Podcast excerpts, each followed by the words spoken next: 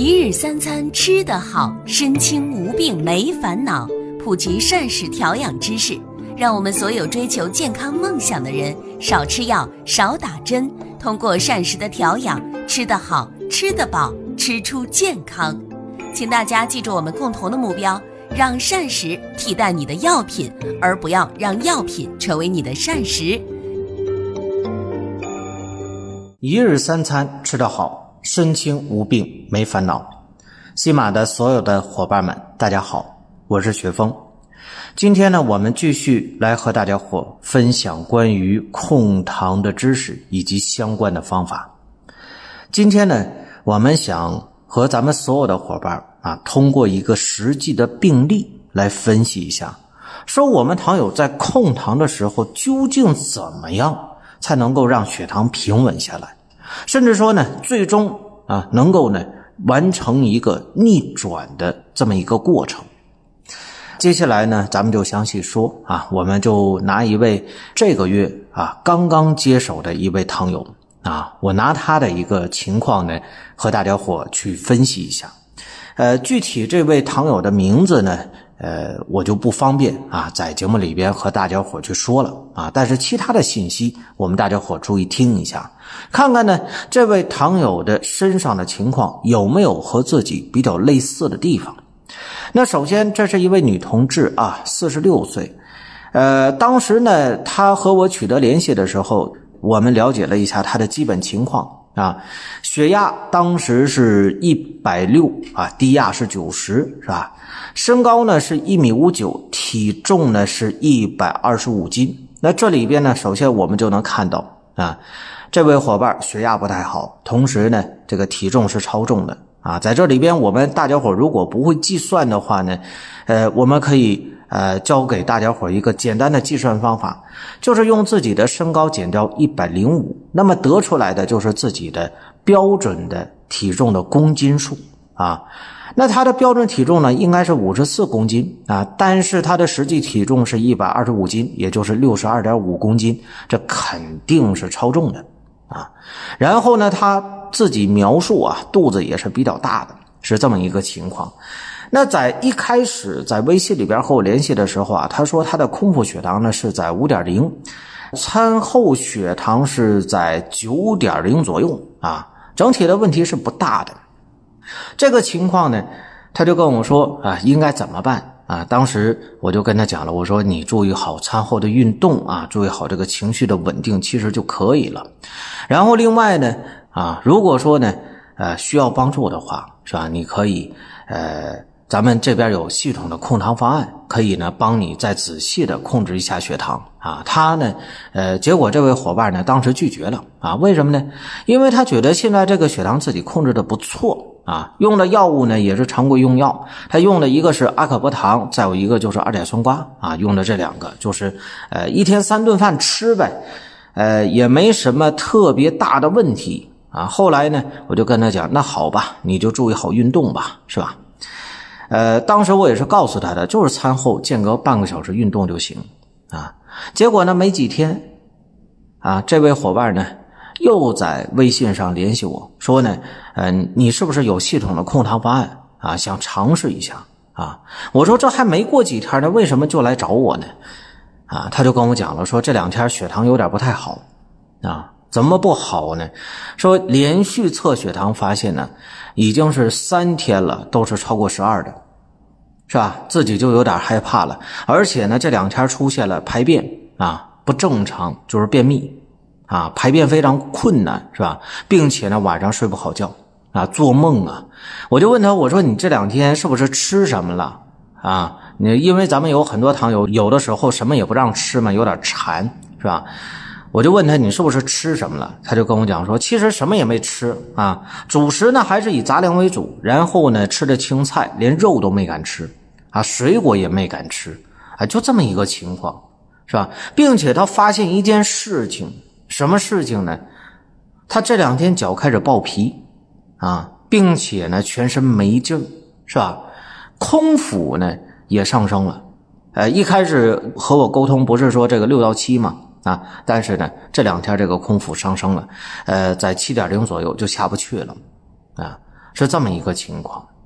那么他就想了说：“哎呀，我是不是这两天糖尿病严重了啊？为什么原先吃的药物挺好的，怎么突然之间这血糖就出问题了呢？”我说：“现在我们糖友在面对糖尿病的时候，最大的误区是什么呢？就认为说我现在用药物。”啊，然后呢，把血糖控制住，是吧？再注意好什么呢？就是饮食啊，我吃点清淡的啊，我不吃肉，是吧？我不吃水果啊，我多吃杂粮，这样的话呢，血糖就能控制得住。其实这种想法是错的，我们最多也就是能够减慢了糖尿病发展的脚步啊，但是呢，它最终还是要严重起来的。他就问我说：“为什么？”啊，我说这件事情呢，呃，原因很简单，因为我们说二型糖尿病啊，它的血糖啊上升的机制呢，主要是两点，第一个是胰岛功能的事儿啊，那么导致呢胰岛素分泌异常，对吧？那么第二件事呢，我们把它称为叫胰岛素抵抗，是这么两个情况，而本身我们无论是在用药。啊，包括说在控制饮食，其实更多的是用来解决胰岛功能的这个问题，包括说，啊，缓解胰岛素的这个压力，啊，你包括你看，你少吃呃升糖的东西，这不就是在缓解我们身体的这个呃胰岛素的这个压力嘛？啊，帮他减轻点这个分解血糖的负担，对吧？帮他减轻点运输血糖的负担，啊。那么用药呢，也是为了啊帮助一切来解决呢升糖的负担，都是这样的。但是无论是你针对饮食，还是说针对用药，胰岛素抵抗的问题，你能解决得了吗？啊，然后这位伙伴就在问我啊，就说那什么叫胰岛素抵抗呢？我说胰岛素抵抗啊，呃，简单字面上来理解，就是我们身体的细胞没办法吃到。食物当中的能量了，也就是葡萄糖，没办法吃到了啊！他当时就不理解了，说：“那我吃进去饭了，不就吸收了吗？”我就跟他讲说错了啊！我们吃进去食物，其实只是负责了消化，是吧？你的胃啊，从我们的嘴开始啊，把食物呢把它嚼烂，到胃里边腐熟，是吧？然后呢，到小肠当中把这个食物进一步的分解。啊，把这个淀粉分解成葡萄糖啊，把这个蛋白质分解成氨基酸，只是进一步的分解。但是啊，最终我们需要呢，靠什么呢？靠胰岛素把葡萄糖啊运输到我们的细胞当中，细胞把它真正吸收了，这才叫真正的吸收。但是由于某些原因，如果说你的细胞拒绝了。胰岛素运输过来的这个葡萄糖的话，那么这种现象我们就把它称为叫胰岛素抵抗啊。然后他就问我说：“那我这胰岛素抵抗怎么产生的呀？有没有办法呀？”啊，我说这个情况呢，其实我们能看到啊，就是你为什么会产生这个胰岛素抵抗啊？主要的原因是因为你现在身体的肠道的菌群失衡了。头两天我们其实呢，在节目当中和大家伙说过，肠道的菌群的失衡对于我们整体血糖的影响是多么的可怕，是多么的重要，对吧？如果说咱们各位伙伴啊这部分知识没有听到过的话，我建议啊你可以听一听上几期的节目，你就知道怎么回事了。为什么呢？啊，那么当时我就和大家伙讲到了关于啊我们肠道菌群的这个对于血糖的重要性的问题。那当时我就跟这位伙伴讲，我说：“你看这两天，啊，第一个你便秘了，啊，这就已经说明你胃肠道功能出问题了，啊，第二个呢，啊，你还出现了这种多梦的情况，啊，这个从传统医学上来讲是典型的心脾不和呀，啊，所以呢，目前这个情况已经是非常明显了，肠道的菌群失衡了。那么肠道菌群失衡之后呢，它就会直接的影响到。”我们的身体的啊，这个细胞用糖的问题，怎么回事呢？因为肠道菌群在失衡之后啊，它吸收食物呢会出现偏差，那么会产生更多的垃圾，而导致体内出现炎性因子，而这种炎性的因子就会直接造成细胞功能的紊乱，从而呢导致对这个胰岛素不识别啊，从而导致了胰岛素抵抗而出现的这种呢血糖的居高不下。那怎么办呢？啊，那当时我就跟他讲了，我说，呃，如果你要想重新的调整的话，我告诉你啊，在饮食、在运动是吧？包括说呢，呃，在整体的控糖上啊，包括我给他使用了核心的控糖方法，叫举立方啊。我说呢，你好好使用，那么慢慢慢慢的血糖呢就能重新的稳定下来。他后来也是考虑了两天啊，然后呢，最终还是决定想尝试一下，因为他这两天确实血糖控制不住了啊，就是药物加量也不行了。那么在接下来啊，我就给他发过去一份方案。他当时一看啊，他就，呃，一个是他有很多的问题，再有一点是什么呢？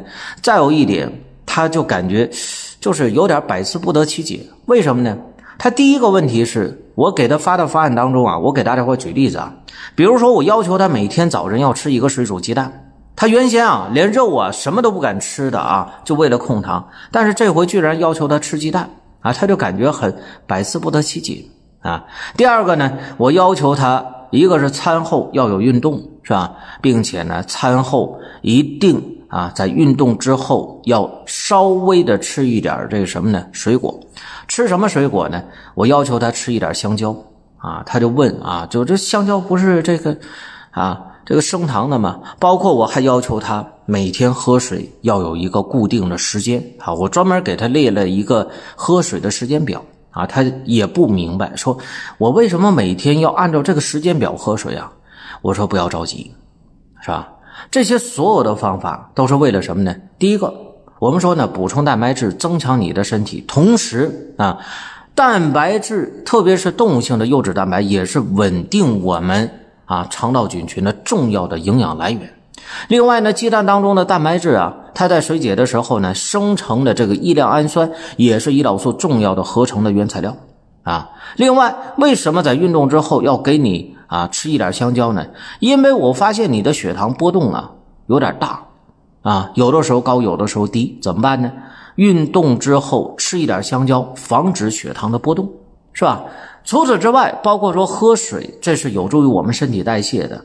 包括啊，我告诉他一天至少要用三次的举例方，要随餐去吃。那么他当时就按照我的方法去做啊。那么在使用整体的控糖方案五天之后，大家想知道什么结果吗？啊，在这里边呢，在说结果之前，还是提醒大家伙一句：如果你觉得呃。每天收听这档节目，对你的血糖确实有所帮助的话，不要忘记了点击节目旁边的免费订阅的按钮啊！另外呢，如果你像这位糖友一样，现在也出现了血糖居高不下、控制不住的困惑，是吧？怕得并发症的话啊，那么也可以呢加我的微信，我这边有系统的控糖方案啊。好了啊，咱们继续啊。那么当时在使用整体的控糖方案之后呢，这位伙伴在第五天头上，啊，在微信里边，呃，给我发的一个血糖的一个检测报告啊。这个有什么呢？一个是空腹，一个是午餐的餐后两小时，再加上一个睡前的血糖啊。呃，空腹血糖，它最早先在用之前不是七点零吗？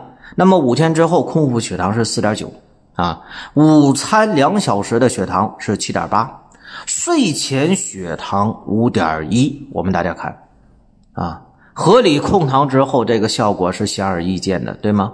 啊，当然了，我跟他讲，我说你睡前血糖啊还有点低，还得吃点东西再睡啊，怎么办呢？吃点这个蛋清，吃了半个，这是我对他的要求。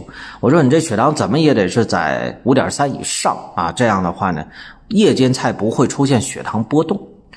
那么在合理控糖啊，系统控糖，呃，那么十天左右啊，他呢整体的这个报告啊，空腹五点三啊，午餐餐后五点四，睡前血糖五点八。我们大家看啊，这个血糖就非常不错了。那么等到说十五天的时候，可以说呢。血糖重建已经是初见啊，这个成效了。什么成效呢？它的空腹血糖啊是五点二，午餐餐后两小时血糖是六点四啊，睡前血糖是五点六，是吧？当然，我相信我在说完这个血糖值之后，有些伙伴会讲啊，这这个血糖跟他之前的相比较也没有什么太大的变化呀，你怎么说叫初见成效呢？我们所有的伙伴请记着啊，他在第十五天头上这个血糖重建，我之所以说是初见成效，是因为啊，他当时二甲酸胍已经停止使用第四天了，所以呢，我们大家看到了吗？啊，合理的系统的控糖，那么对于一位糖友而言是多么的重要，是吧？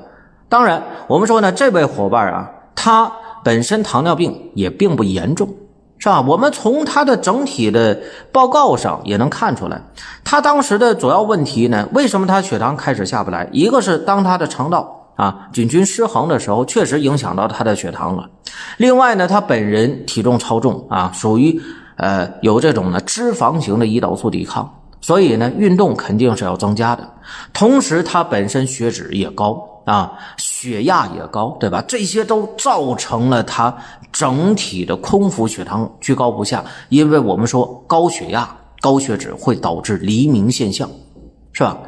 所以呢，当时我们在整体控糖的时候，不仅啊对他的饮食、对他的运动进行了干预，包括说对他的各项指标也进行了一个系统的干预。那可以说，在他第二十天的时候呢，呃，我相信啊，那么他的这个血糖不仅会平稳，而且血压。也会更加的，呃，比现在要平稳的很多。当然呢，这个二十天现在还没有开始呢，啊，还没有开始呢，是吧？这就是这个月，呃，我刚刚接手到现在啊，今天是第十五天，是吧？这位伙伴的一个整体的血糖重建之后的一个情况，所以也是希望啊，咱们所有的伙伴也是一样。那么通过这个病例的分析，我想告诉咱们各位伙伴一件什么事情呢？就是首先。我们在面对糖尿病的时候，并不是它不可战胜，啊，而是因为我们原先没有正确的、系统的针对自己的控糖方案。那么第二个啊，那么单一的寻求一些小方法，那么也不可能真正的啊去解决我们这么复杂糖尿病的问题。所以呢，大家伙。如果你真的在面对糖尿病的时候，你不知道怎么系统去控糖，你可以加我的微信啊，我们呢具体问题再来具体沟通啊。我这边有系统的控糖方法，那么对你的血糖一定会有很大的帮助，好吧？如果你觉得这期节目收听之后对你确实有所帮助的话，不要忘记了点击节目旁边免费订阅的按钮。好了，各位伙伴。呃，这期节目咱们就聊到这儿啊，我们下期接着和大家伙来分享关于控糖的相关的知识以及方法。